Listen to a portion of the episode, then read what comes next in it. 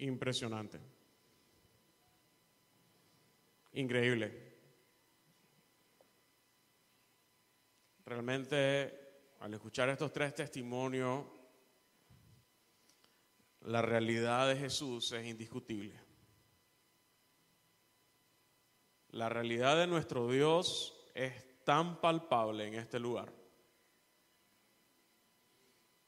No sé dónde estuviera si yo no hubiera conocido a Cristo. No sé qué sería de mí si Cristo un día no hubiera venido a buscarme y yo lo hubiera aceptado. No sé qué sería. Doy gracias al Señor por esos testimonios llenos de fe. Me sacaron mis lágrimas, mi moco. ya he andado sensible espiritualmente en estos días y, y al escuchar estos testimonios me pusieron más todavía. y doy gracias al Señor por eso, porque nuestro Dios es un Dios sanador. Nuestro Dios sana. Sanó ayer, sanó hoy y seguirá sanando. Y justamente sin planearlo, Hoy traía una reflexión basada especialmente para la sanidad. Señor, como decía el hermano Roberto, le voy a prestar las palabras, Dios todo lo hace perfecto. Dios todo lo hace exacto. No hay nada que Él no lo haga hermoso, bello y santo. Quiero que Hoy abramos nuestro corazón, hoy abramos nuestra mente, hoy abramos nuestra alma al Señor. Quiero que todos nos podamos unir, abrir nuestros oídos, abrir nuestros ojos para que el día de hoy el Señor sea hablándonos. Ya empezó a hablar a hablarnos desde el inicio con la adoración, estuvo preciosa, linda nos habló fuertemente a través de esos testimonios. Si alguien yo creo que vino cargado en el sentido de esperando un milagro, yo creo que el Señor hoy habló fuertemente y, te dijo, yo soy el Señor de los milagros. Yo soy el Dios que provee, yo soy Jehová Jireh, yo soy el Dios proveedor y no te hará falta porque yo soy tu pastor. El Señor hoy nos está hablando y hoy quiero que entiendan de que cada uno de los que estamos aquí estamos por la voluntad de Dios. Ninguno de los que estamos aquí es está aquí por casualidad, no no es este coincidencia, sino de que estamos llamados el día de hoy a esperar algo grande. Yo estoy aquí por Dios estoy aquí por Cristo, pero hoy también no solo estoy aquí por Cristo, estoy aquí también por ustedes. Y hoy quiero hablarles a la Iglesia Bautista Filadelfia.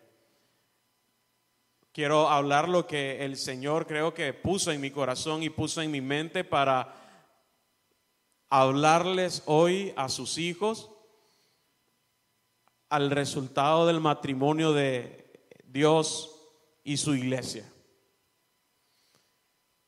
¿Cuántos estamos hoy aquí en este templo? Estamos creo que no más de 50, ¿verdad?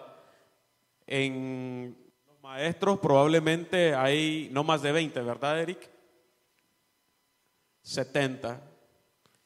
Y dentro de la aula de clase, entre como unos 40, ¿verdad? Entonces, estamos hablando de una iglesia de 110 personas. Y a esa iglesia de 110 más los que nos están acompañando de manera virtual, les agradecemos que nos estén acompañando porque sí sé de varias personas que se conectan porque no pueden venir de una u otra manera. Pero hoy quiero darle gracias al Señor porque están conectados y todos los que estamos aquí. Tu vida es especial el Señor, tu vida Dios la ama, ¿ok?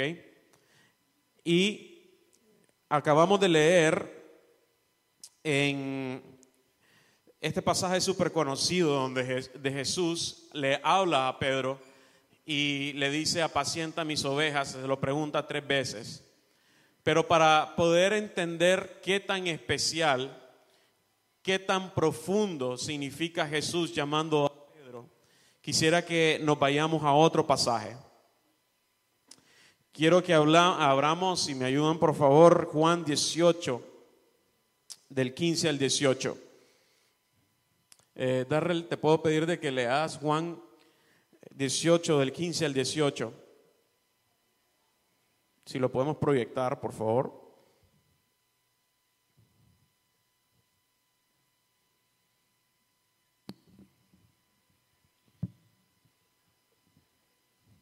Juan 18 del 15 al 18.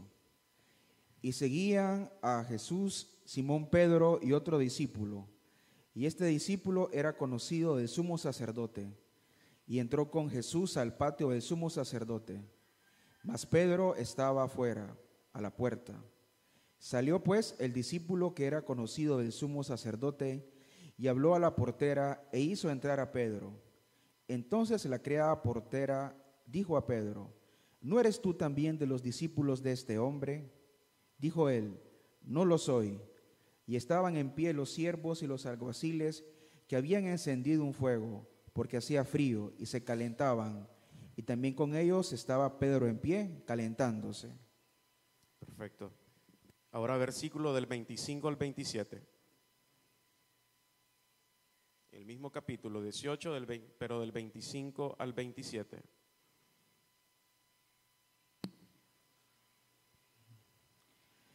Estaba pues Pedro en pie, calentándose, y le dijeron, ¿no eres tú de sus discípulos? Él negó y dijo, no lo soy. Uno de los siervos del sumo sacerdote, pariente de aquel a quien Pedro había cortado la oreja, le dijo, ¿no te vi yo en el huerto con él? Negó Pedro otra vez y enseguida cantó el gallo. Este es otro pasaje súper conocido para nosotros las tres negaciones de Pedro. Hoy la reflexión está basada en la sanidad de las heridas mediante el poder de Cristo Jesús. Hay algo súper interesante en este pasaje y es de que Jesús ya le había dicho a Pedro de que lo iba a negar tres veces. Ya le había dicho, hey, me vas a fallar. Y justo antes de eso le iba a decir, no, Señor, yo no te voy a negar, yo no lo voy a hacer, yo te voy a seguir hasta el fin del mundo. Pero Jesús ya sabía lo que iba a pasar. ¿Por qué? Porque Jesús era el Hijo de Dios. Ya Pedro lo había reconocido. Y a ser el Hijo del Dios ya podía entender el pasado, el presente y el futuro. Para Jesús no había nada oculto. Ya habíamos visto cómo Jesús, a través de su sacrificio, Él pagó cada uno de nuestros pecados, cargó nuestras enfermedades, cargó nuestras culpas. Y adicional de eso, miramos que como cuando Él resucita, Él eh, trabajó por nosotros y preparó nuestro lugar en la vida eterna. Y cómo después empieza a parecérsele a sus discípulos, empieza a parecérsele uno a uno para que entiendan de que todo lo que les prometió se iba a cumplir. Y también hemos aprendido de que Jesús aparece y se hace realidad en nuestras vidas cuando lo compartimos. Y en este caso, esta es la tercera aparición que hace Jesús a sus discípulos.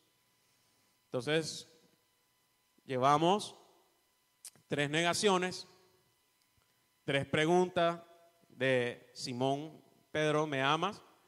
Y llevamos tres apariciones de Jesús. El número tres es importante para que lo vayamos guardando ahí y vayamos entendiendo por qué tres. A pesar de que Pedro ya Jesús le había dicho que iba a fallar, Pedro no es más que la imagen de cada uno de nosotros. Cada uno de nosotros va a fallar. Cada uno de nosotros va a cometer errores. Cada uno de nosotros es pecador. Somos salvos por la sangre de Cristo, sí. Somos llamados a nación santa, real sacerdocio, pueblo escogido por Dios. Somos sal y luz, sí, pero por la gracia de Cristo Jesús. Pero eso no nos quita nuestra naturaleza pecadora, nuestra naturaleza de error, y el día en que nosotros nos creamos de que somos santos, que somos perfectos, entonces en ese día vamos a negar el amor y la gracia de Cristo Jesús. Y vamos a empezar a ver al resto de nuestros hermanos por encima del hombro, creyendo de que somos superiores a ellos. Pero la verdad es que todos necesitamos la gracia y todos necesitamos el amor de nuestro Señor. Quiero detallar aquí tres detalles. El primero es que dice que cuando Pedro estaba negando a Jesús, Pedro estaba a tiro de piedra de Jesús, es decir, de que Jesús podía ver a Pedro en el momento en el que lo estaba negando. El segundo detalle que quiero notar acá es que Pedro estaba sentado alrededor de unas brasas que ese es el título real del mensaje, estaba sentado alrededor de unas brasas, mientras esperaba que Jesús lo enjuiciaran. Y él estaba ahí para poder calentarse. Ese es el tercer detalle. Pedro y Jesús se podían ver y estaban sentados y mientras Pedro esperaba el, el resultado de Jesús, él estaba en unas brasas calentándose. y justo antes de que el gallo cantara lo negó tres veces. ¿Ok? Y eso es justamente lo que en Mateo nos dice que cuando él reconoce de que Jesús lo está viendo y se acuerda de que Jesús le había dicho que le iba a fallar tres veces, dice Mateo de que Pedro empezó a llorar amargamente. Lo que nos hace llorar amargamente es la culpa. La culpa no es mala, porque la culpa nos hace reconocer de que cometimos algo malo y de que es necesario restituir, que es necesario mejorar, que es necesario cambiar. Pero ¿qué sucede cuando la culpa se vuelve más grande que el mismo perdón. Rápidamente, ¿qué pasa para los jóvenes, adolescentes o inclusive parejas cuando dentro de un cuarto está pasando una discusión y esa discusión llega a generar la ruptura de algo? Después de que pase una ruptura dolorosa, ese lugar, ese cuarto, esa sala, ese restaurante, ya no se vuelve un lugar agradable, se vuelve un lugar donde pasó algo malo. Nos llega a llenar el miedo, nos llega a llenar la angustia, lo mismo pasa cuando llegamos a un hospital y dentro del hospital tenemos que despedirnos de, de un ser querido. ¿Vamos a volver a ver el hospital de la misma manera? Ese hospital se vuelve el lugar de sufrimiento se vuelve el lugar donde lloraste tristemente. ¿Qué sucede también para niños y niñas que cuando les toca ir a visitar la casa de un tío, en ese lugar son abusados y pierden su inocencia?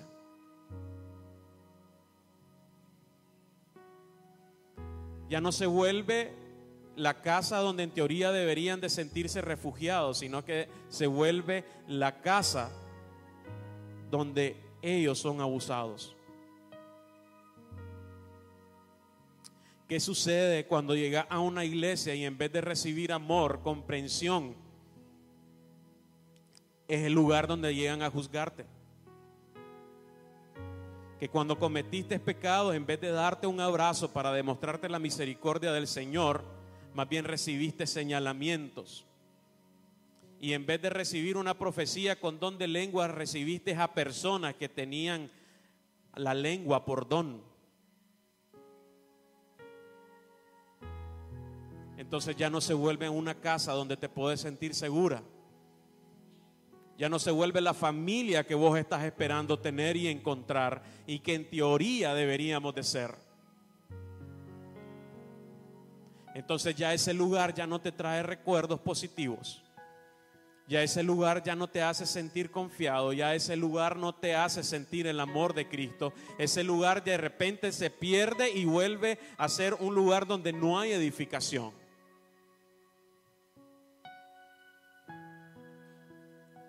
Y como persona vas a querer volver a regresar a esa iglesia. Como niño vas a querer volver a regresar a esa casa. Como persona que perdiste el empleo, vas a querer volver a terminar, a volver a buscar otro trabajo. O como empresario fracasaste en tu inversión y, el miedo te cargó tanto que ya, ya no tenés las fuerzas para volver a invertir y volver a emprender porque tenés miedo de volver a fracasar o de buscar trabajo porque tenés miedo de pasar por el dolor de que te despidan. Eso es justamente lo que pasaba por la mente de Pedro. Cada vez de que miraba una hoguera, cada vez de que escuchaba un gallo cantar, cada vez de que alguien se le acercaba, él sentía culpa y lloraba amargamente.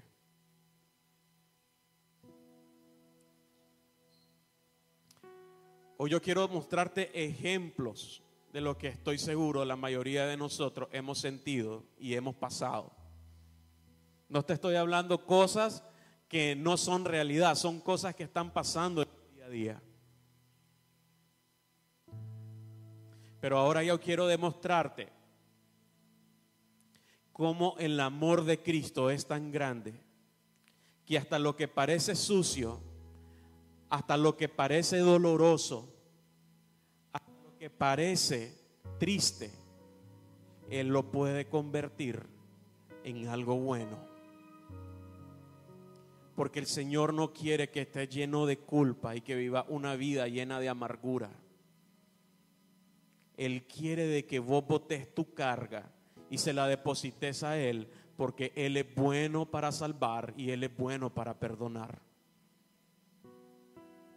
Entonces vino Jesús y en su tercera aparición a los discípulos, dice que estaban los discípulos ahí sentados, estaban ahí pescando, venían de pescar y lo miraron a él que estaba en la orilla y hubo uno que lo reconoció el más joven, de seguro el único que no tenía miopía, y lo reconoció. Y entonces dijo, hey, ese es Jesús. No, Jesús está muerto, dijeron los otros. No, ese es Jesús. Ese es Jesús. Y cuando ellos llegaron y lograron comprobar de que efectivamente, y algunos con duda todavía, Jesús les dijo, vayan de nuevo a pescar y echen sus redes. Y cuando regresaron, echaron las redes y sacaron los pescados. Pescados que inundaron su barco. ¿Quién era el único capaz de inundar tu barco? ¿Quién es el único capaz de inundar tu barco en esta mañana? Cristo, Jesús. Él es el único capaz de inundar tu barca. Cuando la tenés vacía, su amor es capaz de llenar cada rincón de tu corazón y de tu alma y de tu mente. Y vino Jesús y les dijo, vayan a pescar, regresaron con los peces. Y cuando regresó Jesús, cuando regresaron a Jesús, Jesús les tenía una hoguera, les tenía un lugar con brasas. Es la segunda vez en todo el Evangelio que se menciona esta palabra, brasas. Y Jesús empieza a cocinarles y a prepararles alimentos a ellos. ¿Qué siente Pedro con esto. Si te encontrás de frente cara a cara con la persona que traicionaste, con la persona que le mentiste, con la persona que le fallaste, ¿qué Jesús vería hoy en vos si hoy te mirara cara a cara? ¿Qué Jesús va a ver en tu corazón? ¿Qué Jesús va a ver en tu mente? Y cuando después de que comen, Jesús se queda aparte con Pedro. ¿Y cómo llama Jesús a su discípulo? ¿Qué es lo que le pregunta? Lo acabamos de leer. ¿Cómo le dijo? Pedro, ¿me amas? Ok, sí, esa es la pregunta, pero no lo llama Pedro. Le dice Simón, hijo. Quiero que sepas algo. Hoy en esta mañana no te vengas a presentar ante Jesús con tus títulos, con tus méritos ni con tus honores. No creas de que Jesús no tiene el poder para ver las intenciones de tu corazón y las intenciones de tu mente. Ay, es que no era mi intención. Es que yo no quería hacerlo. ¿Cuántos nos hemos encontrado personas que de repente no era su intención lastimarnos, pero lo hacen constantemente? Pero dice Salmo 139, tú sabes y conoces cada uno de mis pensamientos. Él sabe y Él puede ver lo que hay en tu corazón. Y eso es justamente lo que Pedro está pasando con Jesús. Ya le quitó el nombre y el título que le había dado que sobre esta piedra voy a edificar mi iglesia. No, ante Jesús todos somos iguales. Ante Jesús no hay mérito, no hay título, no hay cargo, no hay posición.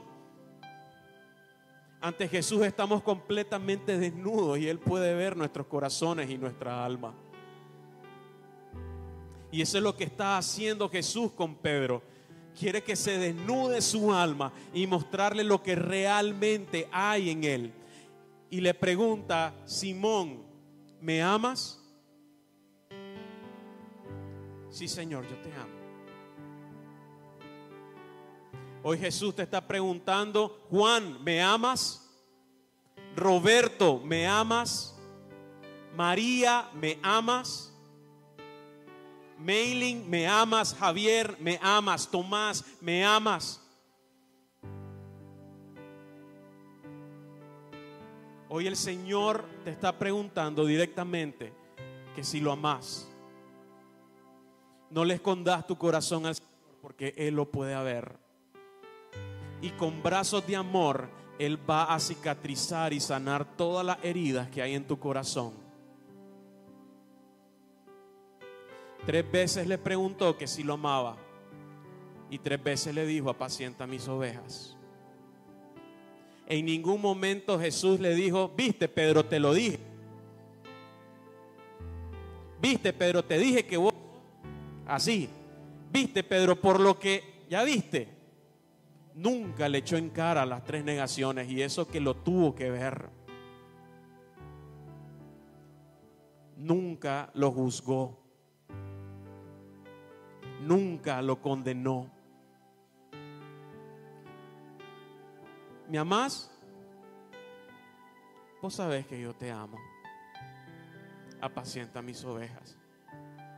Porque Jesús puede ver lo que hay en nuestros corazones. Jesús puede ver cada una de nuestras necesidades. Y eso es lo que Jesús quiere hacer con nosotros en esta mañana, Iglesia Bautista Filadelfia. Él quiere sanar esta iglesia de sus heridas. Él ya no quiere que la hoguera se vuelva o que las brasas se vuelvan un lugar de sufrimiento. Él quiere que esta iglesia se vuelva un lugar de perdón y de amor. Él ya no quiere que cada vez que tengas que ver a Cristo tengas vergüenza y culpa por tus propios pecados. Él quiere que seas libre de todo mal. Él quiere liberarte de todas las cadenas y de todas las piedras que te están entorpeciendo tu camino. Él quiere sanar tu corazón. Él quiere llenarte de tanto amor que pueda orar por tus enemigos, que pueda orar por la persona que te traicionó, que pueda orar por la persona que te fue infiel, que va a doler, te va a doler. Yo no me imagino a un Pedro hablando con Jesús sin tener lágrimas en su rostro.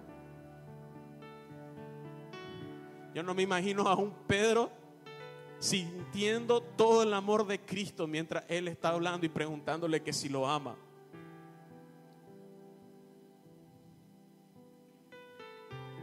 Eso fue lo que hizo Jesús, convirtió las brasas en un lugar de perdón.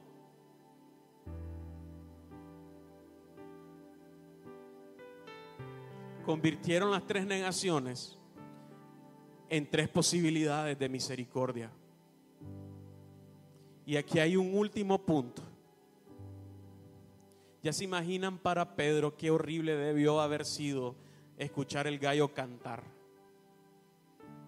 Acordarse de todas las veces que le falló al maestro.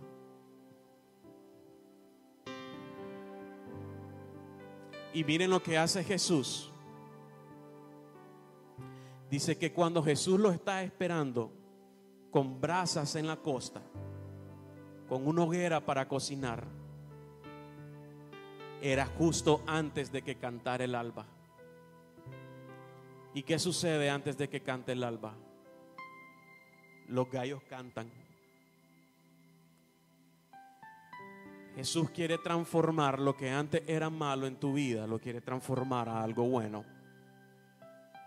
Es momento, iglesia, de alzar los ojos y poner la mirada fija en Cristo Jesús. Es momento de enfocarnos en el camino de la salvación. Es momento de enfocarnos en lo que Jesús nos pide en esta mañana. Apacienta mis ovejas. Filadelfia, apacienta mis ovejas. Ya no más condenación, ya no más juicio, ya no más vergüenza. Ya solo hay amor, fe y esperanza para Filadelfia. Amén. El Señor quiere limpiar todo rastro de tu pecado. Él no quiere que haya condenación más para Pedro. Él no quiere que haya condenación más para vos. Él limpia todo rastro y toda huella de lo que en alguna vez el mal tocó. Él quiere que camines ligero, que soltes la carga que tenés. Él quiere de que perdones porque Él no quiere un corazón amargado, sino quiere un corazón agradecido. Porque perfecto amor echa fuera todo temor. Él quiere transformar tu alma, tu corazón. Y Jesús hoy quiere que te perdone a vos mismo por todas las veces que fallaste. Hoy quiere Jesús que te ames tanto como Él te ama. Él quiere llenarte de amor en esta mañana. Quiero que te pongas de pie. No había... Pónganse de pie, por favor. Quiero orar por ustedes. El domingo pasado no tuve la oportunidad de orar.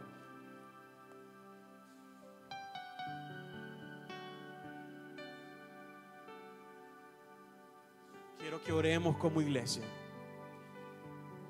Que nos volvamos uno en el Espíritu de Dios.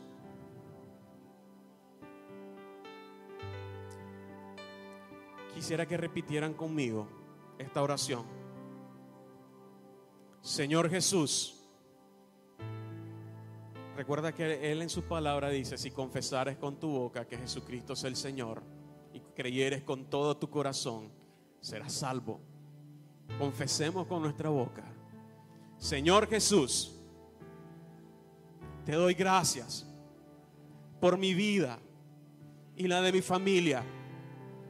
Hoy te pido perdón por mis pecados. Hoy, Señor, te acepto como mi Señor y mi Salvador. Fijo mis ojos en ti. Hoy voto toda carga que hay en mi corazón. Hoy perdono a aquella persona que me lastimó, que me hirió, que me mintió, me traicionó, los perdono porque vos me perdonaste a mí.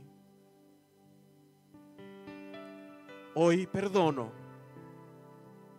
a cada circunstancia y acepto tu cruz. Gracias Cristo. Lléname de tu amor. Espíritu Santo de Dios, yo te pido que tú desciendas en este lugar. Aquí hay un pueblo que te ama y que te dice, Señor, aquí estoy. Ya no quiero seguir caminando igual, ya no quiero seguir caminando con juicios, ya no quiero seguir caminando en pecado, ya no quiero seguir caminando en mentiras ni con cargas en mi corazón. Hoy perdonamos, Señor, y nos liberamos. Yo te pido, Espíritu Santo de Dios, que tú transformes cada alma, cada corazón y cada mente en este lugar. Yo te pido, Señor, de que tú inundes con tu amor y tu gracia cada corazón que hay aquí. Yo te pido, Señor, de que transformes todo lo que era malo, que tú lo transformes en bueno. Que así como la cruz del Calvario era un castigo, hoy la cruz del Calvario es nuestra salvación. Santifícanos, Señor. Señor, queremos amarte, queremos conocer a Jesús, Señor. Queremos conocerte más y más. Queremos experimentar a Cristo, queremos experimentar el poder de su resurrección. Y con Él, Señor, queremos levantarnos. Espíritu Santo de Dios, que cada familia en este lugar sea transformada por el poder del amor de Cristo Jesús. Yo te pido de que cada persona, Señor, de que tiene miedo, Señor, a seguir adelante, hoy te pido de que tú le cambies ese espíritu de cobardía por espíritu de amor y de dominio propio. Toda persona que en su mente tiene angustia, depresión y ansiedad, que sea echado fuera por el amor poderoso de Cristo Jesús que cada casa, cada hogar y principalmente esta iglesia sea llena de la sangre del Cordero que limpia y lava todo pecado. En el nombre de Jesús te pido provisión, Señor. Te pido protección para cada uno de mis hermanos y hermanas, por cada niño, por cada niña, por cada relación. Te pido de que hoy tú la santifiques y la llenes, Señor, de tu gloria. Señor, donde todo lo que parecía imposible, tú eres el Dios de lo imposible. Abre camino donde no lo hay. La sanidad que parecía imposible, hoy hay sanidad en el nombre de Jesús, porque por tus llagas somos sanos, Señor. Te pido que todo índice que se encuentre alterado, Padre Santo, hoy sea sanado en el nombre de Jesús y vuelto a la normalidad, porque tú eres el Dios de la creación y tú nos creaste perfectos. Hoy te pido, Señor, para aquel que no tiene trabajo, que tú le proveas, Señor, y que tenga hasta la opción de escoger, Padre Santo, porque para ti no hay nada imposible. Hoy te pido, Señor, que nos des el valor para pedir perdón y poder llenar de amor, Señor, aquellos que hablan mal de nosotros. De pedir perdón y perdonar. Te lo entregamos a ti, oh Cristo. Gracias por amarnos. Gracias, Señor, por acobijarnos. Gracias, Señor, por esperarnos sentados con una cena y un desayuno para nosotros. Gracias por amarnos tanto más allá de nuestra comprensión. Queremos ser llenos de tu gracia, queremos ser llenos de tu amor. Queremos los frutos del Espíritu Santo sean derramados en este lugar. Queremos que todo don y talento que venga del trono de la gracia sea recibido y explotado para tu obra. Te amamos Cristo por lo que eres y no por lo que nos puedes dar. Te amamos Cristo. Filadelfia te ama, Señor. Filadelfia te ama e iremos a buscar a los perdidos, a los que no se quieren congregar, los buscaremos, Señor, porque así nos buscaste vos. Así como nos buscaste vos, nosotros iremos a buscar a aquel que lo necesita, Señor, porque eres nuestro amado. Eres el más bello y hermoso entre todos, Señor. Eres lo más preciado que tenemos. Oh Yeshua, gracias Señor por estar con nosotros. Hoy nos liberamos, Señor, de toda carga. Hoy, Señor, tenemos a Cristo en nuestro corazón y estará con nosotros por los siglos de los siglos. Amén.